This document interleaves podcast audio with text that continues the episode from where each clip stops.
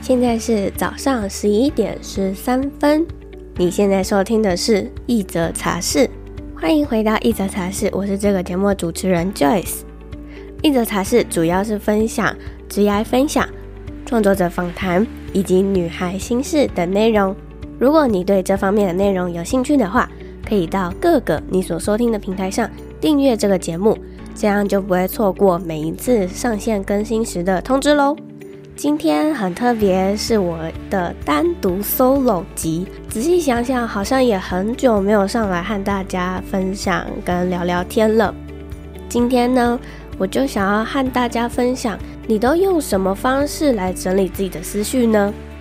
如果你今天脑袋里面有很多很多的想法，你是怎么，或者是用什么样的方式把这些想法整理清楚？找出自己现在正在烦恼的解答呢？那在节目开始之前，我一样老样子的要为这一段故事下一句注解：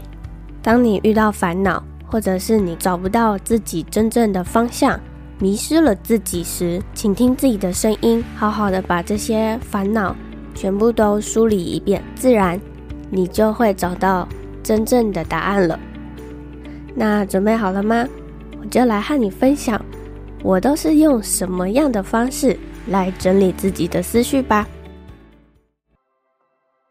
我想要先问问你们，有没有过太多的想法，或者是太多的 idea 充斥在自己的脑海里面，却不知道该如何去整理呢？也因为我的思考方式是跳跃式的，可能上一秒是在想等一下要吃什么，下一秒可能就在想，诶。我突然想到了一个很棒的灵感，要赶快把这个灵感记下来，不然我没有记下来的话，这个灵感很快就流失掉了。也因为这样，我的桌上有很多的纸，上面分别是一些我的灵感来源，或者是我先写下来一些关键字，而这些关键字在我之后创作时会是很大的一个帮助。但有时候我也会遇到脑袋里面实在是太多太多想法了，不知道该怎么办，也不知道该怎么只用脑袋去整理出来一个有架构性、有逻辑性的笔记。所以呢，这时候我就会用一些方法来把我的想法全部都整理清楚。这也是我今天想要和你们分享的三个我所使用的方法，来整理出那些凌乱的思绪，还有凌乱的灵感。第一个，冥想。其实呢，冥想有很多种，有那种入睡前的冥想，可以让你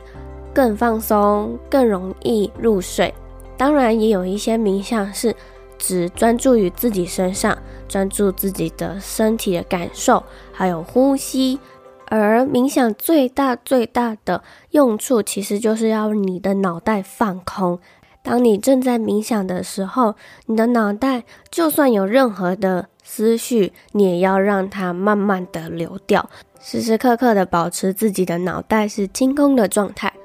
但你们可能会觉得说，啊，你的脑袋都放空了，你要怎么整理你自己的思绪呢？但我知道，也有一些人会利用冥想的时候，在这段期间内和自己对话，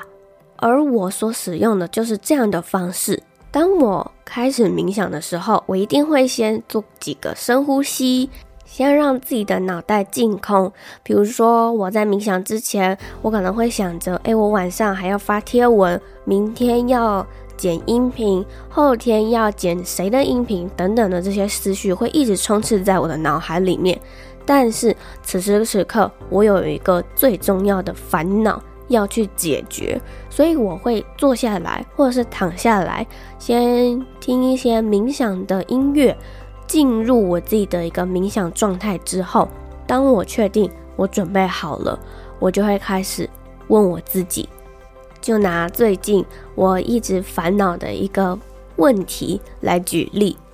其实我一直都想要建立一个 podcast 的私密社团，或者是一则茶室的私密社团，但我一直害怕自己没有办法在社团里面扮演好一个角色，或者是无法在这个社团里面把这个社团经营得很好，也根本就不知道要在里面举办什么样的活动啊，希望能加入的人能得到什么。但最近一直有一个声音在我脑海里说，建立一个社团，建立一个社团。我就想说，好，那我决定我要建立一个社团了。但我前面讲的那些问题，我要怎么去解决呢？所以，如果我用冥想的方式的话，我就会开始问我自己：为什么我想要建立这个社团？另外一个声音，或者是真实的自己的声音，就会回答我自己说：因为我想要把我的听众凝聚在一个社团里面。接下来又会有另外一个声音问说：你为什么想要把这些听众凝聚在一个社团里面？而真实的我的声音就会回答说：因为。Podcast 的留言机制实在是太差了，我没有办法听到或知道我听众的一些想法。而 IG 也有些人不会私信我，但我要怎么样才可以认识这些听众呢？所以我就想要建立一个社团，把这些听众凝聚在一个社团里面，听听他们声音，或者是直接跟他们互动，用这样自问自答的方式，最终可以找到。你心目中真实的那个答案，而这样的一个方式，在《驾驭不适圈》这本书里面也有提到，也在蔡康永的《成为更好自己》里面有提到。但蔡康永他提到的一个概念是，你要不断的与自己抬杠。抬杠的意思就是，你的心中或你的脑海里面会有一个声音，不断的去。反问你这个人，他每一次的开头就会是为什么，结尾一定是问句，用这样一直去问你自己真正的想法，进而找到最根本的问题。有些时候，我们可能会被自己的内心声音给蒙蔽，或者是给欺骗了，却忽略了自己真正内心想要的答案，或是想要解决的方式。所以我强烈建议你可以试用看看这样的方式来问出自己内心真正想要知道的答案，因为我们在生活中很少会有这样激进的朋友，比如说他不可能一直问你为什么你会这样，为什么你会那样。如果有这样的朋友的话，你可能就会被他一个激怒，或者是会损害你们自己的友谊，家人也一样。可是，如果是你自己来跟自己抬杠的话，你会被自己激怒就算了。可是你会怪自己吗？你没有办法怪自己，因为这还是你必须要和自己一起去解决的一个问题。第二个方式就是写下来，再筛选或再精简。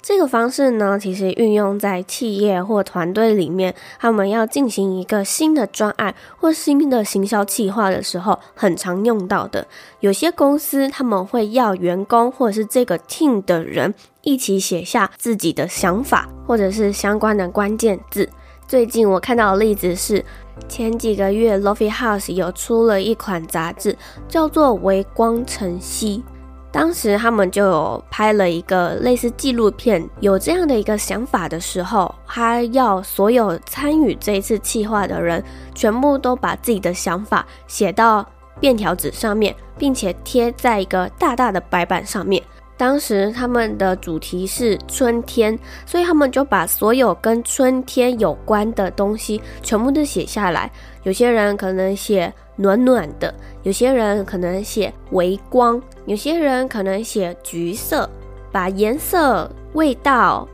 感觉、视觉这些全部都写下来，而且你只要写名词就可以了。接下来，他们就把这些便条纸贴在那个白板上面之后，把重复的内容拉掉。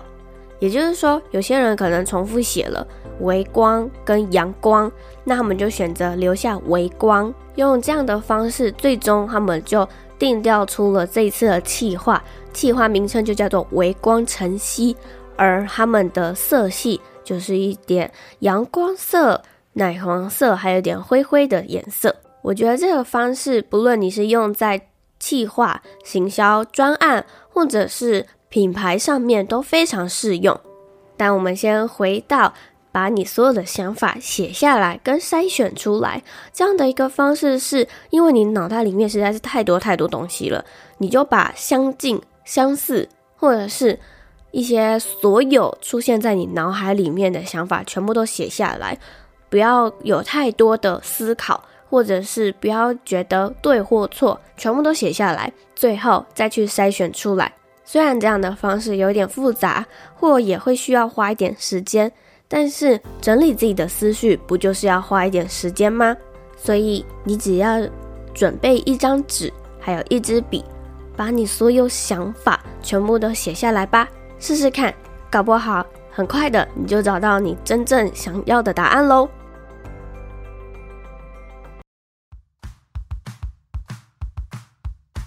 一小段广告时间，现在 Joyce 也开设了一个 Podcast 的私密社团，在这个社团里面，我们会分享 Podcast 节目的幕后内容，以及自我成长、女孩心事、斜杠人生等相关议题。有时也会在上面举办说书的直播，或者是线上读书会。将来也说不定会举办线下的茶会、线下的读书会。如果你想要加入的话，欢迎你可以在下方资讯栏的地方点击加入连接，或者是也欢迎你可以直接在脸书上面搜寻一则茶室，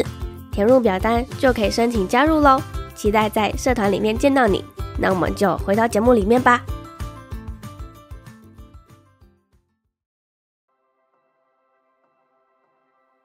再来最后一个方式是我最近才使用的。其实之前我就已经知道了这一个方式，而且蛮多人或者是蛮多的创业家、企业家，他们都用这样的方式来整理自己的思绪。但我一直觉得怪怪的，或者是可能我自己在网络上面使用有点难吧。反正我知道这样的方式，但我一直没有去执行。而为什么我又开始用这个方式了呢？好啦好啦，我觉得我还是要先跟你们分享到底是什么。答案就是心智图。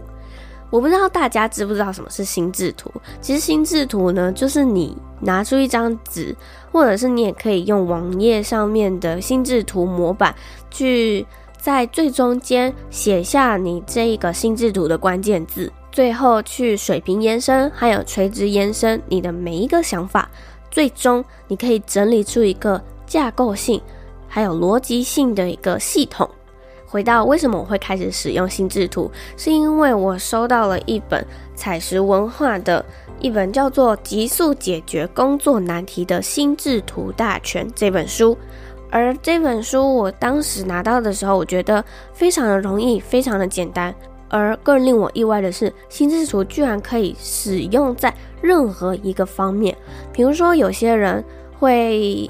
利用心智图来准备 podcast 的访纲、podcast 的 rundown，或者是 YouTube 的讲稿、直播的讲稿等等的。但这本书里面，它也教你了如何去使用心智图来了解自己的烦恼，还有。职场上可以运用的方式，比如说专案企划或者是行销企划，这些需要用大量脑袋脑力的方式，用心智图，只要一画出来就非常的清楚。而另外一个最让我感到意外的就是，竟然心智图也可以把它画成是行程表，这让我非常非常的惊讶。因为一直以来我都觉得心智图就是把自己的想法全部都写下来，没想到它居然还运用在行程表上面，还有也可以运用在记账。天啊，真的是大开眼界！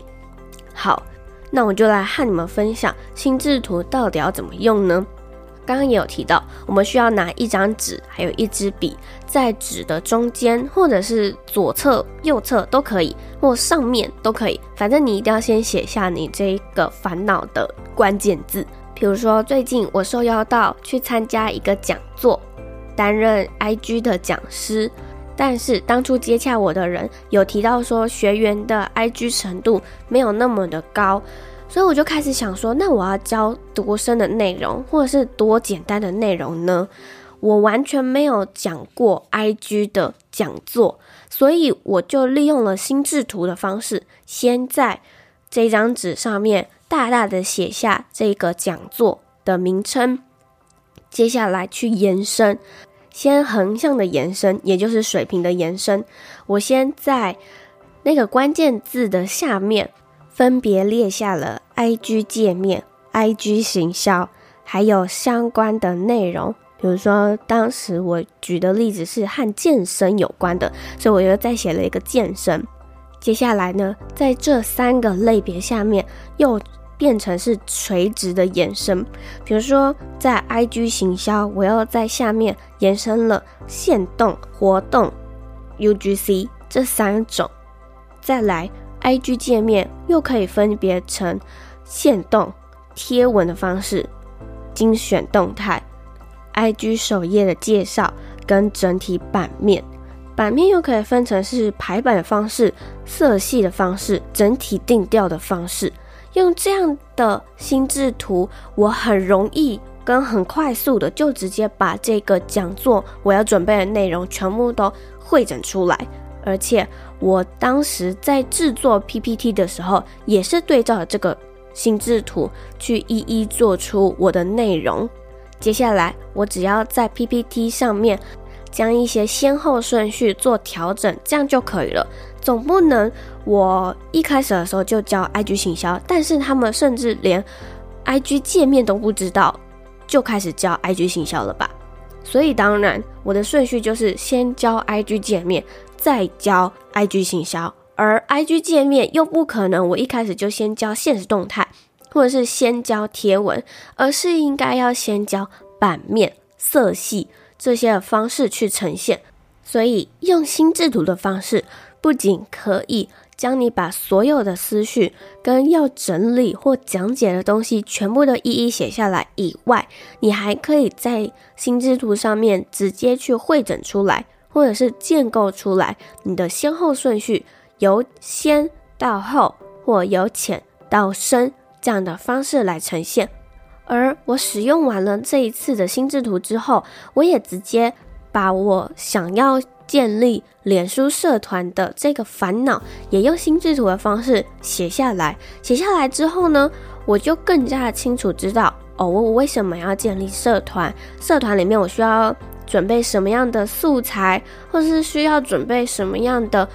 内容、主题等等的，这些我都非常非常明确的，全部都一一列下了。也因为这样，我更加的快速可以整理好我自己的烦恼。一个烦恼解决了，我们就要去解决另外一些其他的烦恼，因为我们都知道，我们时间非常非常宝贵，总不能卡在一个烦恼上面卡三四天、四五天这么久吧。所以今天提供的这三个方法，都可以让你在一有烦恼、一有压力，或者是灵感太多、灵感爆炸的时候，可以运用的整理思绪的方式。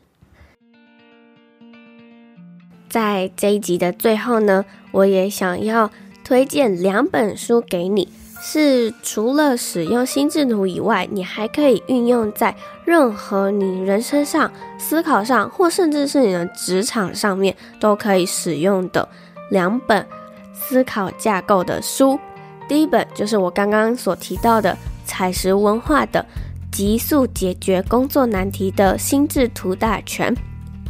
另外一本是我自己非常非常喜欢的，叫做《把问题化繁为简的思考架构图鉴》。这两本书对我来说非常的重要，而且也非常的好用。只要我有任何的问题或任何的烦恼，我只要拿出这两本书，我就可以利用里面的图表，把自己所有问题跟想法写下来，就非常非常清楚，而且可以很容易的得到解答。如果你喜欢今天所分享的内容，或者是你觉得今天分享的内容对你有帮助的话，欢迎你可以截图这一集分享到 Instagram 现实动态上，并且 tag 我，写下你的想法，让我知道你有在收听。或者是你也可以到 Apple Podcast Firstory 上面帮我们打新评分、留言，写下你的心得，我会超级感谢你的。如果你想要用行动支持我的话，也欢迎可以在下方资讯栏的地方点击赞助连接，支持我每周三持续在这里为你讲一则好故事。那我们就下周三再见喽，拜拜。